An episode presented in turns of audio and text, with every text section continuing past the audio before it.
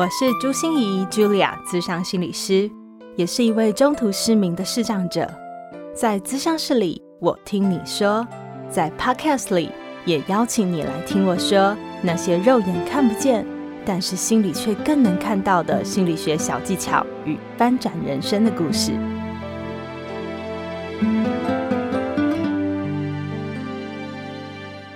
Hello，你好，亲爱的朋友，我是朱心怡，市长心理师 Julia，欢迎收听朱心怡说心里话。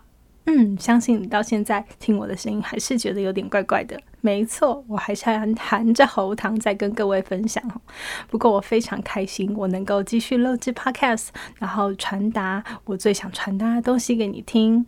那我也会好好的照顾我自己的身体。我这次真的是痛定思痛哈，一定要好好尊重自己的身体，让自己的身体得到最好的休息。好，所以这个我们一起共勉之。因为生活里真的有太多烦人的琐事，常常会分散我们的注意力。可是我们常常要。集中心力来尊重自己的身体。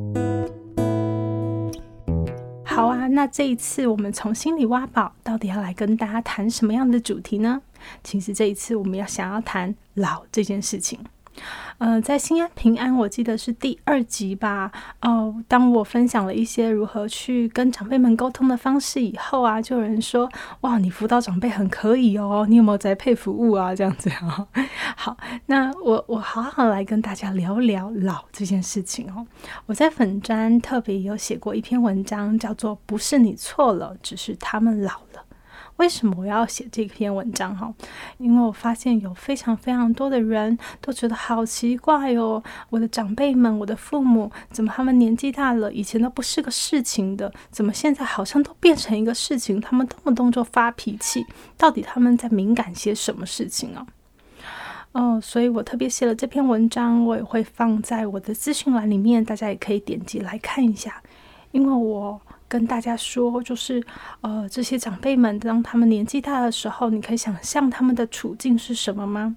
他们每天都在面对的是，就叫失去体力的失去、魅力的失去、脑力的失去、财力的失去，还有自我价值的失去。所以他们越来越自卑，越来越自卑的人就想紧紧抓住自尊，所以他们固执、多疑、敏感、变啰嗦、情绪化，其实。都是很正常的事情，所以不是你错了，只是他们老了。希望我们有更多的同理心来体会长辈们的处境。可是我以前呢，也认为成为这样的一个老人家，应该是很正常的一件事嘛，这就是人性里面很正常。但是自从我看着我的奶妈周妈妈，她怎么面对她的老去。现在她已经八十岁了，但是他非常的有尊严的活在这世界上。我就发现，原来我们面对老去有另外一种方式。那接下来就让我来说一说周妈妈的故事给你听吧。其实我平常非常忙碌哦，有时候就会常常忘记打电话给周妈妈去关心她。然后呢，呃，逢年过节，有时候我甚至很该死的，真的忘了问候。你知道吗？长辈们非常重视这件事情，因为他们觉得他们已经没有价值了。逢年过节，就特别是他垫垫你的斤两，说你有没有把它放在心上的指标。可是我真的就是很该死的会忘记哦，所以我每次这些时候看到来电显示啊，居然是周妈妈打电话给我，我就非常的不好意思，很惭愧，马上接起来电话就说：“妈妈，不好意思啊，我我又忘记了，你好吗？”这样。可是周妈妈每一次都笑嘻嘻的跟着我说：“哎呦，有什么关系？你忙忙是好事啊！我想你，我就打电话给你啊。”她一点都没有指责我。有时候啊，我想起来了，我也会主动打电话给周妈妈。然后，呃，我想说，因为我真的是不常哈主动打电话给周妈妈。我在想，很多长辈们啊，偶尔接到你主动关心的电话，然后不常接到你的电话，可能就会酸溜溜的说：“哎呀，你终于想起我了哈！哎呀，你现在心里还有我哈！”这样之类的话，但是。我觉得好惊讶，就像我这次疫情主动打电话给周妈妈，关心的问她说：“哎，周妈妈，你还好吗？疫情对你来说有没有造成很大的麻烦呢？”哦，周妈妈马上就说：“啊，心怡你好乖哦。”然后我就说：“周妈妈，我才不乖，我其实很少打电话来耶。”可是周妈妈就说：“不哭就很乖了，不哭就很乖了啦。”哇，我就觉得周妈妈你是什么低标准？不哭就很乖了。好，这就是周妈妈的标准。我还很想跟大家分享哈，我最佩服周妈妈的一点就是周妈妈见好就收哇。这件事真的是我到现在还望尘莫及的。有一次我打电话给他，然后我们就在聊我家、你家、他家，然后聊我的工作，聊我的婚姻，聊他的健康，聊他的生活。然后我们就聊到一个很有趣的主题，就是他的儿子养了一头猪，在他家养了十几年。那我就很好奇啊，都多问了很多问题啊。啊，那头猪现在多大啦？那猪长大了会吃什么啊？那会有什么样的麻烦呢？当我们谈了将近半个小时的时候，周妈妈发现啊，我慢慢的没有再主动接话，或者是在主动问他很多问题，我越来越多嗯，对，是的这种回应的时候，哇，周妈妈就说：“哎呀，我已经耽误你太久了啊，很高兴啊，你打电话来啊，我也累了，我们就先挂断电话吧。非常开心你打电话来，记得要来我家玩哦。”然后我们就挂掉电话了。你知道这是一个什么样的自控能力吗？因为通常长辈们啊，非常难得可以抓到人跟他讲讲话，所以通常都一直要说，一直要说。连我自己哦，我都没有这样的自控力。我演讲常常讲到嗨了，我就自己一直讲下去；或是我个别自伤的时候，如果觉得诶还没处理到一个段落，我可能也就继续处理下去了。但是周妈妈却能很潇洒的说 goodbye，然后放下电话。还是一样那么开心，这真的是很不容易的一件事。然后我还想跟大家分享啊，我的周妈妈非常厉害的一点就是她的感恩和知足，浑然天成的感恩和知足。你知道我我我是个心理师，其实我不太鼓励大家正面思考，因为凡事往好处想哈，这件事有时候会是一个压力或压抑你自己真正的思维。所以凡事往好处想，并不是我们鼓励的。但是我觉得，在面对老后的时候，这个凡事往好处想，真的是一种需要练习的能力耶。就像是有一年，呃，过年的时候，我就问周妈妈说：“诶，周妈妈，你去哪里玩呐？你看到了什么风景啊？”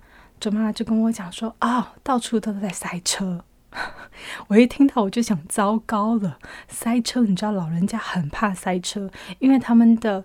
憋尿其实没有那么好的能力，然后他们很容易不耐烦，所以塞车常常是他们觉得很焦虑的时候。可是他接下来却跟我讲说：“哎呀，我跟你讲，那很好，路上车好多，我就发现每一个人是不是都跑出来玩了，真的很好诶，塞车也是另外一种新的体验，真的让我欲哭无泪哈。然后另外一个。”我就继续问他，我说：“哦，那周妈妈，你们过年的时候，你们都在去那里玩，去吃什么啊？”然后周妈妈就跟我讲说：“哦，我们走了好久好久的路哦，都没有店开耶，走了好久的路都找不到开的店。”哦，我心里又想说：“糟了糟了，走了很久的路是吗？”